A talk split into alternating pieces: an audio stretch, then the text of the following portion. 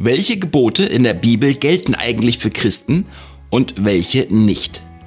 Das ist eine spannende Frage, oder? Ihr habt sie gemeinsam ausgesucht und wir wollen uns angucken, was wir da gerade auch in der Bibel zu finden. Im Originalen hast du Folgendes gefragt. Du hast geschrieben, es gibt 610 Gebote und Verbote in der Bibel. Welche und warum hat Jesus die aufgehoben? Wisst ihr, das Anliegen, das Grundanliegen hinter dieser Frage kann ich total gut verstehen dieses Grundanliegen, endlich mal Klarheit zu haben, endlich mal zu wissen, das und das und das und das steht schwarz-weiß geschrieben und danach kann ich mich endlich ausrichten.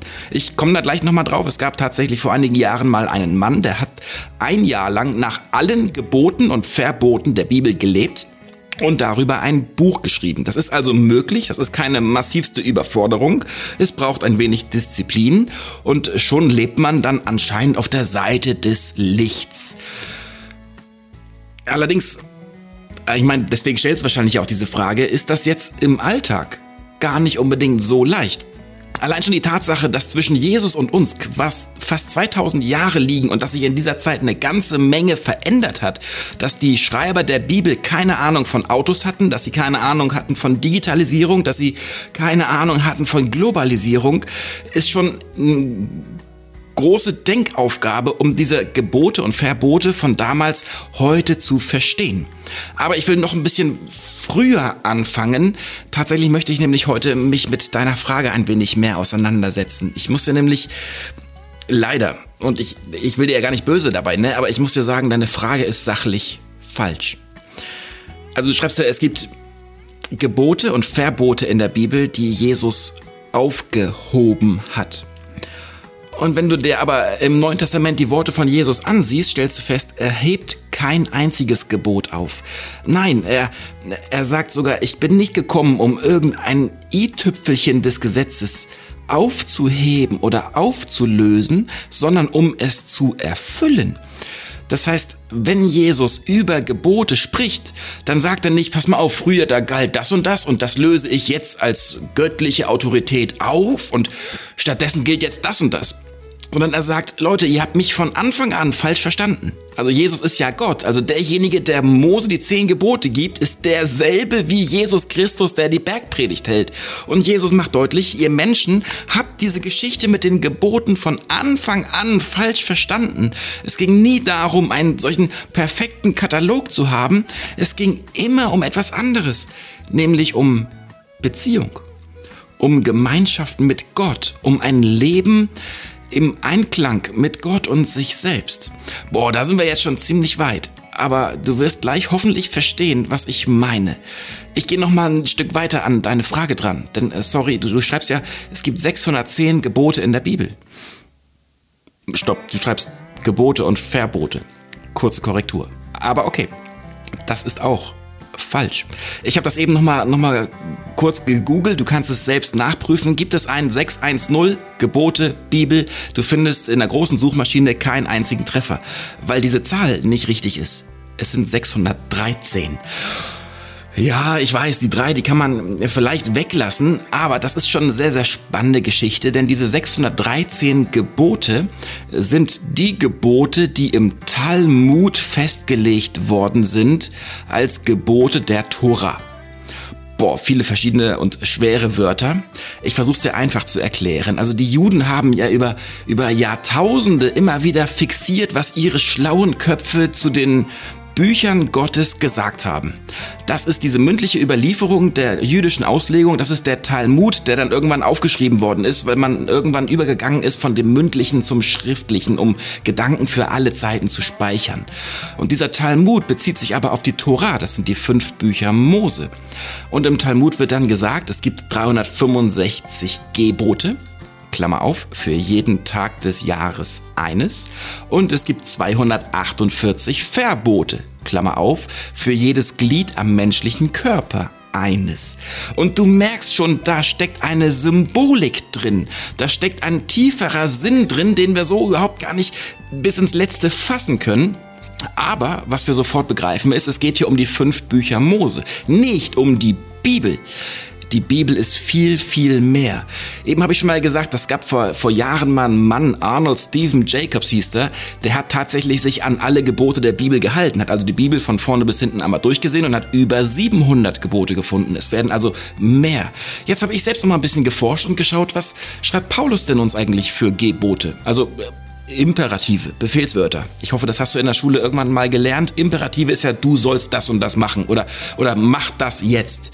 Und wenn du schaust, was Paulus an Imperativen formuliert, also an Geboten für seine Leser, findest du 333 von diesen Worten.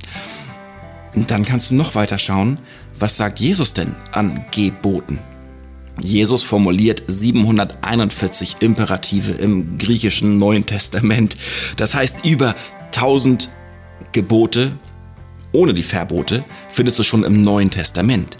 Also wenn du an die ganze Bibel dran willst, da findest du viel, viel mehr an diesen, an diesen Worten, die dir sagen, wie du handeln sollst. Es gibt eben nicht nur 613 oder 610 und da hat Jesus welche aufgelöst oder nicht. Nein, es gibt eine Vielzahl von guten und wichtigen Handlungseinweisungen für uns als Menschen. Und in diesen Handlungsanweisungen, und da sind wir mit den 613 von den Juden gar nicht so schlecht bedient, finden wir quasi die Anleitung für ein ideales Leben. Ich weiß, ganz, ganz viele hängen dann an diesen sexualethischen Bestimmungen, ja, so hier nicht mit irgendwelchen Tieren und möglichst nicht mit engen Verwandten und möglichst, äh, das, das müssen wir gar nicht so vertiefen, weil das ist das, was bei uns sofort hochploppt. So, da, da, da, da, da, da war doch was. Aber Thema soziale Gerechtigkeit zum Beispiel vernachlässigen wir vollkommen. Wenn wir uns nach dem orientieren würden, was da im Alten Testament in den fünf Büchern von Mose geschrieben worden ist, gäbe es keine Armut in dieser Welt. Jeder hätte sein eigenes Stück Land, jeder hätte einen gewissen Besitz und wenn man davon etwas verkauft, was nur in gewissen Rahmenbedingungen möglich ist, würde das nach einigen Jahren ein Reset geben. So ist es in der Bibel formuliert. Wir können ein anderes Thema uns noch angucken, globale Verantwortung. Also ich meine jetzt nicht global für Globalisierung, ich meine global für den Globus. Wir haben laut den Geboten, diesen 613 Geboten, ganz klare Anweisungen, uns um unsere Umwelt zu bemühen, auf diesen Planeten zu achten, auf die Felder zu achten, auf das Land zu achten. Das heißt, das sind lauter wirklich weise und schlaue Formulierungen. Gut, die Juden sagen manchmal auch manches, das, das versteht man nicht wirklich, das kann man als Mensch auch nicht verstehen. Da muss man dann einfach akzeptieren, dass Gott das gesagt hat und wenn Gott das sagt, dann ist das so. Aber was heißt das jetzt für uns? Wir stellen erstmal fest, es gibt viel, viel mehr Gebote, als wir am Anfang vermutet haben. Es gibt auch eine ganze Reihe von Verboten. Aber warum gibt es die? Sie stehen in der Bibel drin, um uns das Leben zu zeigen, wie Gott es sich gedacht hat um uns das Leben zu zeigen, wie es funktioniert. Und der Trick ist ja nun nicht, dass eine Person sich an all diese Gebote hält und dann das Leben perfekt wird, sondern der Gedanke dahinter ist ja, dass wenn alle Menschen auf dem Globus sich daran halten würden, sich so orientieren würden, mit einigen Ausnahmen, das muss ich gleich unbedingt nochmal sagen, ähm, dann würde das Leben ganz, ganz anders aussehen. Dann gäbe es keine großen Kriege, dann gäbe es keine Not, dann gäbe es kein Leid. Wobei, doch eigentlich schon. Denn diese Gebote sind nun mal nicht für alle Völker formuliert, sondern für die Israeliten, für ein auserwähltes Volk. Und alle anderen fallen da nicht drunter, die haben quasi auch eine, einen anderen Wert, also eine andere Art, wie man mit ihnen umgeht. Du findest ganz viele Gebote im Alten Testament, wo du aufgefordert wirst zu töten. Und da sagen wir natürlich als aufgeklärte Menschen, als, als verantwortliche Menschen, da ist eine Grenze überschritten, das möchten wir in unserer Zeit nicht mehr. Und das ist gut so. Das geht auf das zurück, was Jesus uns beigebracht hat. Man muss natürlich den tieferen Sinn entdecken, den tieferen Sinn, den eine Aussage in einer bestimmten Zeit und in einer bestimmten Kultur hatte. Und das übertragen. Man kann eine Regel von vor 4000 Jahren, wie sie in Israel in der Wüste gelebt worden ist, nicht automatisch auf heute übertragen. Also äh, verstehe mich bitte nicht falsch, ich sage nicht, alles gilt durchgehend, aber ich sage, es ist nichts aufgehoben worden. Und der Kern dahinter, der Ursprung, ist, dass wir das gute Leben finden. Ein gutes Leben, was sich im Wesentlichen festmacht darin, dass wir fähig sind, in Gemeinschaft, in Beziehung mit Gott zu leben. Das ist übrigens das, was ich, ich finde das interessant, was ich in den letzten Videos immer wieder betont habe. Hier entsteht langsam ein roter Faden, obwohl ich nicht die Inhalte auswähle. Ihr wählt die Inhalte aus. Hier unter dem Video ist weiterhin die Umfrage geschaltet. Ihr entscheidet, was in den nächsten Wochen hier veröffentlicht werden wird. Und ich bin gespannt, wo die Reise hingeht. Aber lass uns zurückgehen. Es geht in diesen Geboten eben nicht darum, nur gut, böse und sowas habe ich gesagt, sondern es geht darum, dass wir Leben mit Gott entdecken. Und da wurde durch Jesus tatsächlich etwas anders. Denn im Alten Testament ist es ja so, wenn man gegen ein Gebot verstoßen hat, dann brauchte es Opfer. Diese Opfer sind in den Geboten und Verboten auch eindeutig geregelt. Und wenn man dann ein Opfer geleistet hat, also diesen Verstoß gesühnt hat, dann konnte man weiterleben. Im Neuen Testament taucht Jesus auf und opfert sich selbst. Einmalig letztmalig als perfektes Opfer und alle diejenigen, die an dieses Opfer, an ihn glauben, alle diejenigen, die ihm Vertrauen schenken, die haben für alle Übertretungen aller Gebote in alle Zukunft hinein Gnade zu erwarten. Das heißt, sie werden einem nicht mehr vorgehalten, man muss sich dafür nicht mehr rechtfertigen vor Gott, sondern es wird gesagt, alles klar, dafür ist Jesus gestorben. Punkt. Paulus sagt das perfekt. Ich, die, die wir lange folgen, wissen, ich zitiere selten hier Bibelverse, weil ich das nicht, nicht cool finde, wenn man immer nur so ein Bibelvers und dann den, den Rest irgendwie vernachlässigt. Das, das gibt schnell ein schiefes Bild. Aber dieser Vers, der passt jetzt nun mal. Römer 3, 28. Aus Glauben gerecht, unabhängig vom Gesetz. Ich habe jetzt nur mal den, den absoluten Kern hier mit reingepackt. Ne? Also Paulus sagt nochmal sehr deutlich, es geht um den Glauben an Jesus. Wenn du an Jesus glaubst, wenn du ihm vertraust, dann geschieht etwas, dass du mit ihm gemeinsam leben kannst, dass du mit ihm gemeinsam dein Leben gestaltest. Und da ist es nicht mehr wichtig, ob du dich an alle Punkte des Gesetzes gehalten hast. Es ist nur noch wichtig, ob du mit ihm lebst oder eben nicht. Das Gesetz ist nicht mehr dafür da, damit wir einen Zugang zu Gott haben.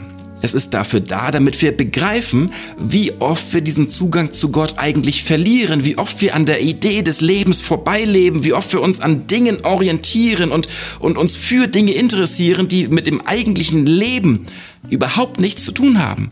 Wir Menschen können uns verrennen in Egoismus und Begierden. Wir können uns verrennen darin, dass wir auf andere zornig werden und, und, und, und unserem Herzen einfach dunkel werden. Und Jesus holt uns genau da heraus.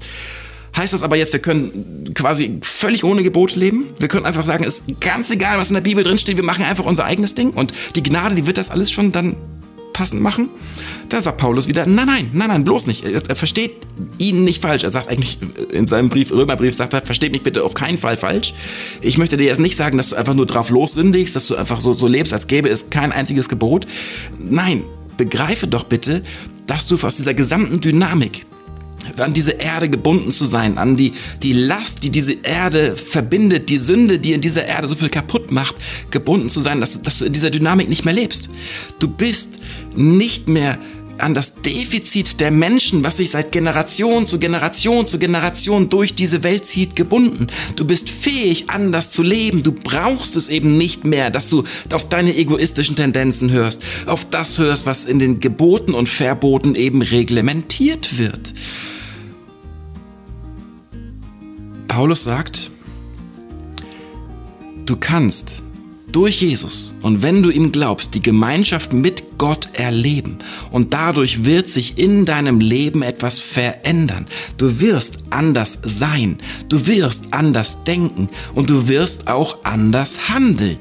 Und ich würde mal ganz frech als Pastor im 21. Jahrhundert behaupten, der größte Teil des Gesetzes kommt mit dem Heiligen Geist in uns hinein und ist uns einfach durch unsere Prägung und Erziehung und Geschichte, aber auch durch das, was wir plötzlich neu denken, einfach bewusst.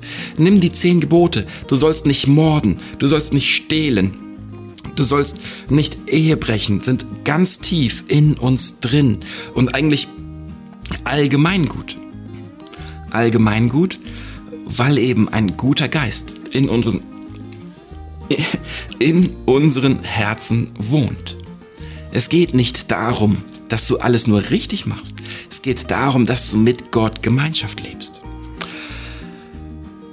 Ich gehe noch einen Schritt weiter. Nochmal Paulus, Galaterbrief. Äh, finde ich die perfekte Spitze, um dieses Thema irgendwie zu verstehen.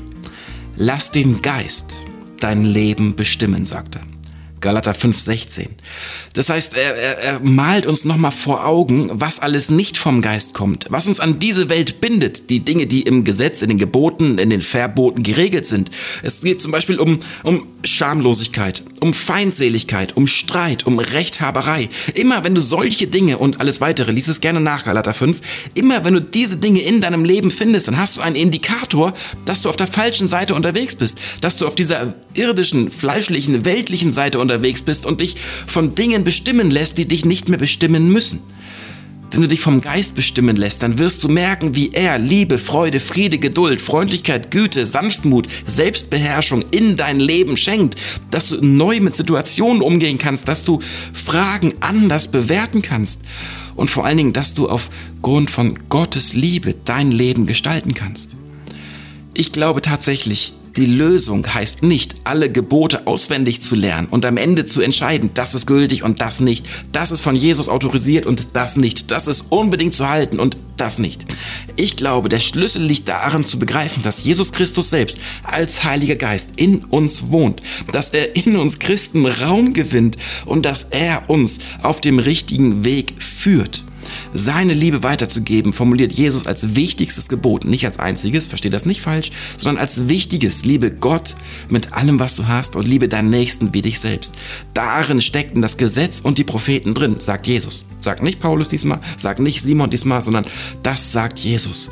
Jesus selbst macht uns bewusst, dass es nicht nur um Schwarz-Weiß-Denken geht, sondern dass es darum geht, mit ihm diese Welt zu bereichern, durch diese Welt zu gehen.